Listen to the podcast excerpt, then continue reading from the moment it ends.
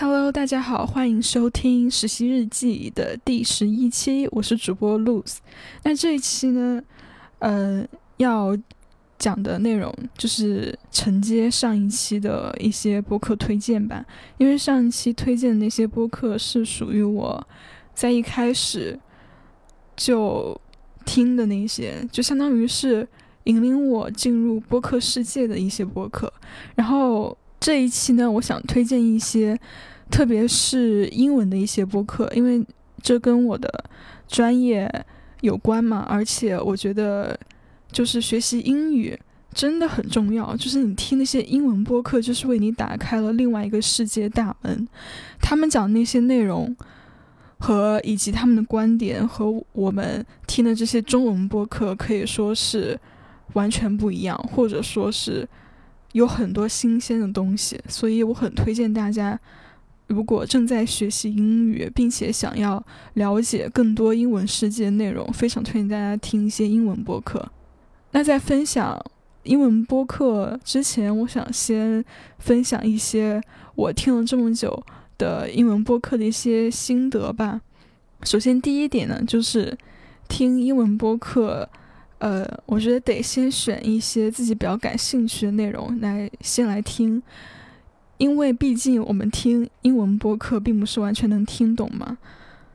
如果我们就是当我们的听力还不是很好的时候，然后再加上我们听的内容对于我们来说没有那么有兴趣，那这样子的话，能坚持下去的概率就很小。所以说。呃，在听英文播客的时候，要先找到适合自己的播客来听，然后才能培养这个持续收听的一个动力。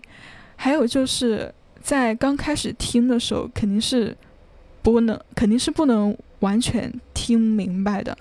但是在初期的时候听不太懂，其实没有关系，我们能听懂一些个，我们能听懂个百分之三四十就 OK 了，就能听懂一些句子啊或者什么都就行。这个问题，反正就多听，自然就会明白了。就像我现在听英文播客，跟我刚开始听的时候比起来，我肯定现在是就是这个听力就是提升了很多。刚开始听英文播客，真的是听一集下来都没明白这集讲了个啥，但现在呢，是至少能大概明白这集内容讲了什么。那第二点就是我觉得。听播客，听英文播客，或者说，其实对于听那些中文播客也是一样的，就是不一定要把一集内容完整的听完，就我们可以听个十五分钟，如果觉得内容没有意思的话，就换一集。反正我觉得，就是当自己对那个这集播客内容已经完全丧失兴趣的时候，如果再硬撑着把节目听完，感觉也是浪费时间吧。呃，所以说就是播客一集内容不用完整听完，就听到觉得自己没意思就换掉。但是在中文播客里，我发现现在现在大多数播客都已经会制作那个播客内容的时间轴，但是在英文播客里制作时间轴的播客其实还蛮少的吧，我好像也没看到几个。之前就有看到那个。呃，ATP 就是 Accidental Take Podcast，他们会制作那个类似于时间轴的东西，所以在听那个播客的时候，我们就可以跳到一些我们感兴趣的内容直接听。但这个播客其实我没听很多了。那第三点就是，我觉得听播客一定要配合我们的一些生活习惯，嗯，就比如说在跑步或者骑车的时候，或者开车的时候。其实最适合一边做这些事情一边听 podcast，嗯，但是有些人呢，他们也会在阅读或者说在划手机的时候也能听 podcast，但这两个我暂时还做不到吧。我觉得就在阅读或者划手机的时候，我听播客就是不太能一心两用。就虽然播客在那边放着，但是听完之后就发就会发现自己根本就没有听进去什么东西。嗯，总之呢，就是。要找到一些可以配合听播客的一些生活习惯，然后再呃多听多听就可以进步的很快嘛。OK，那接下来就分享一些我觉得做的很不错的一些英文播客吧。那么提到英文播客，我觉得，呃，必须要提到的就是美国的全国公共广播电台 NPR（National Public Radio），就这一个，呃，嗯，就是就算一个公司，播客公司，反正就他们 NPR 制作了，他们制作了很多档播客，而且我觉得他们就是每一档播客都保持在一个很高的质量水平上。然后他们的收听量就是排在全球第一的，然后在 NPR 旗下，我就推荐几档我觉得还蛮不错的播客。首先第一档就是 This American Life，我觉得这个这个播客就基本上是那种就大家都知道的那种播客。然后它这个频道顾名思义就是在呃分享讨论美国的一些生活，每一集呢大约有一个小时。而且是有文字稿可以参考的，语速呢中等吧，但中等吧不是很难，但是也不是不会偏简单，而且发音比较清楚，所以用来学习英语听力是非常有帮助的。而且，嗯，这档播客《This American Life》据说是美国人最多下载以及收听的一档节目之一。节目呢，大多是以主持人访谈来进行的，然后每一集是在同一个主题下会分享两到三个不同的故事，然后这些故事大多数都是来自于一些市井小民的一些生活，就有时候会听到蛮感动的，有时候也会分享一些比较有趣幽默的故事。然后这个播客我觉得就是跟那个呃故事 FM 挺像的，就是会分享。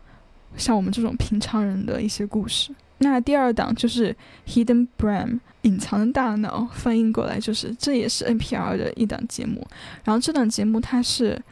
探讨一些心理学现象的，呃，然后在一开始这档节目的长度还只是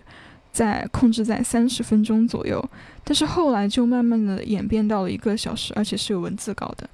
然后在早期的那些三十分钟长的节目，因为时间比较短嘛，然后那些主持人还会和来宾，呃，还会和嘉宾就一起比赛，谁能在有限的时间内把著名的一些心理学理论说完的一些小游戏，就感觉听起来还蛮有趣的。而且因为一集只有三十分钟，所所以就听起来很轻松。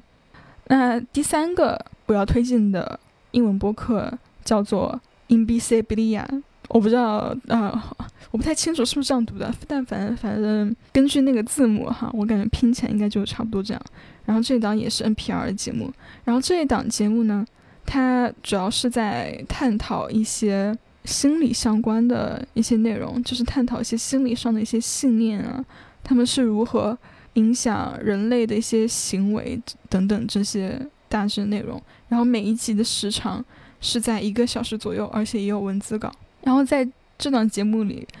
嗯，有我印象最深的一集叫做《Batman》蝙蝠蝙蝠侠。然后这一集呢，它探讨的是心理上的期待，就是 expectation，它是如何影响一个人的行为的。然后他，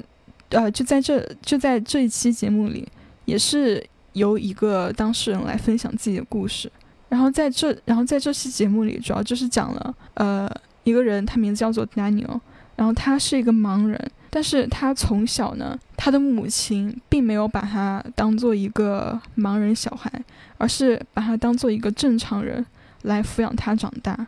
所以他的母亲其实就从来没有限制 Daniel 去做任何事情，然后他不会，他的母亲不会因为他是盲人而去限制他去骑车或者爬树等等这些。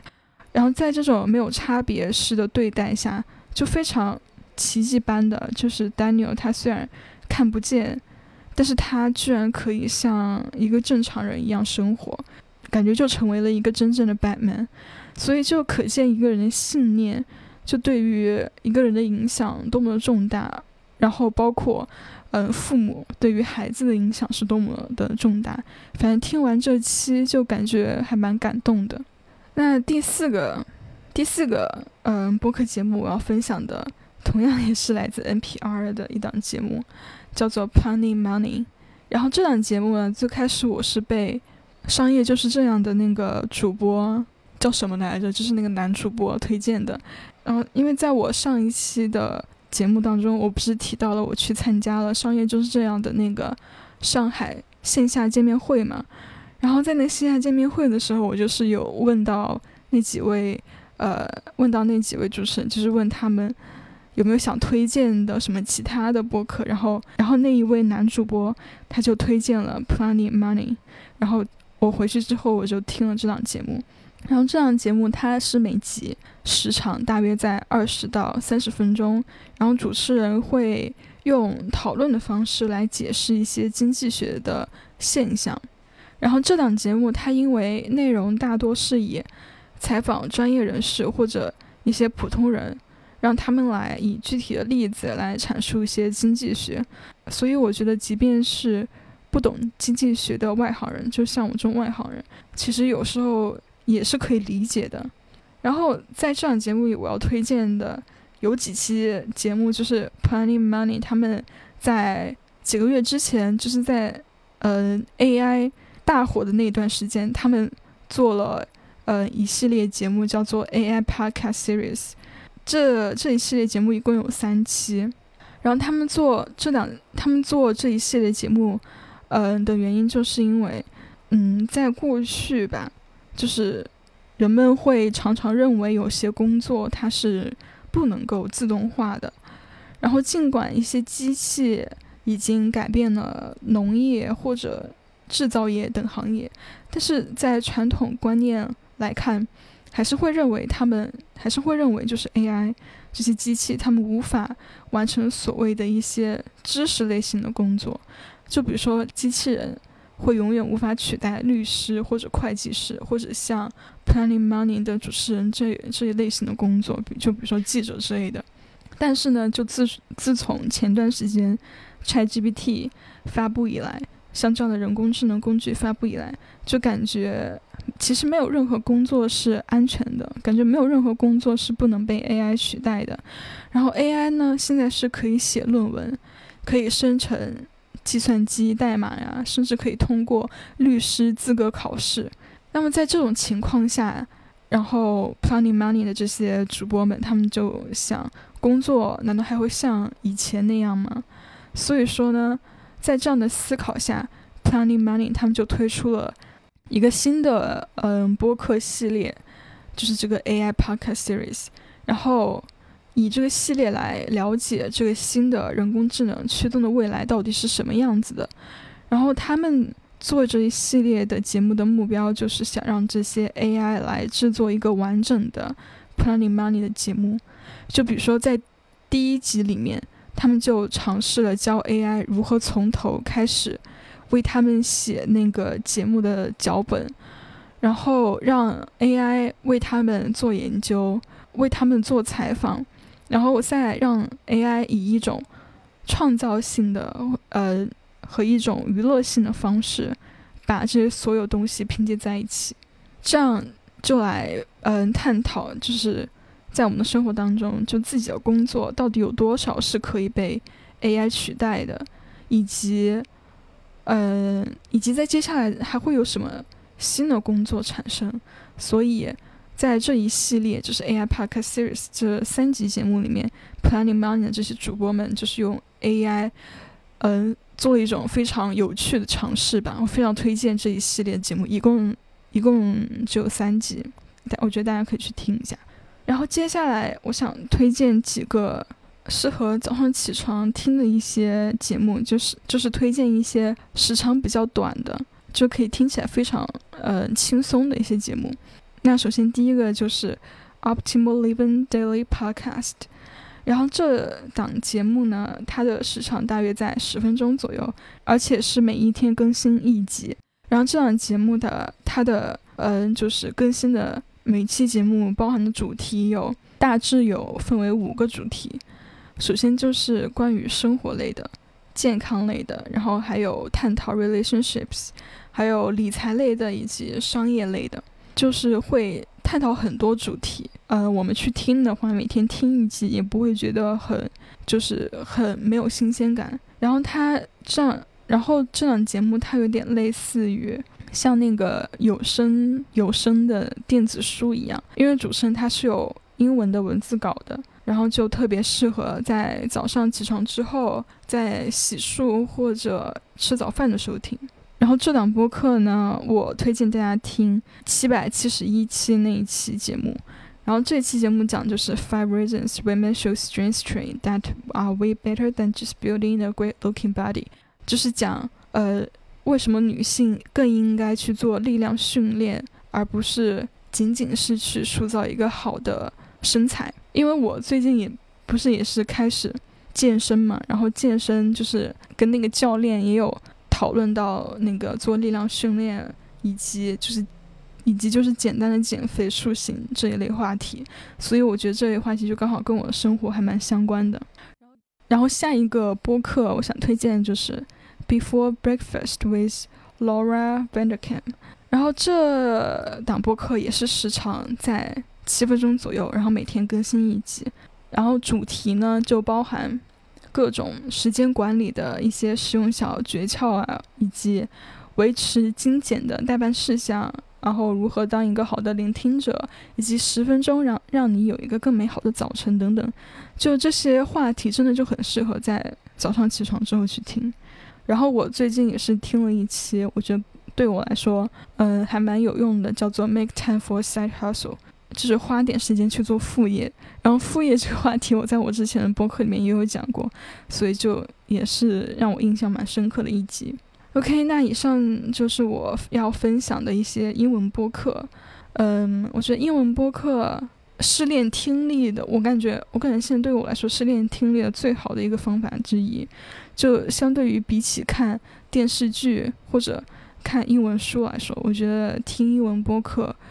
嗯，真的是非常有用。因为如果我们学习英语的目的是为了跟别人交流的话，那听力肯定是必不可少的一个需要练习的一个东西。而且我觉得练听力，它是可以再帮助我们去练到其他的东西，就比如说什么单词啊，以及一些阅读理解等等。就是当我们在练习听力的时候，就这一些这些方面其实也有被我们练习到。所以我觉得听英文播客是一个很有效的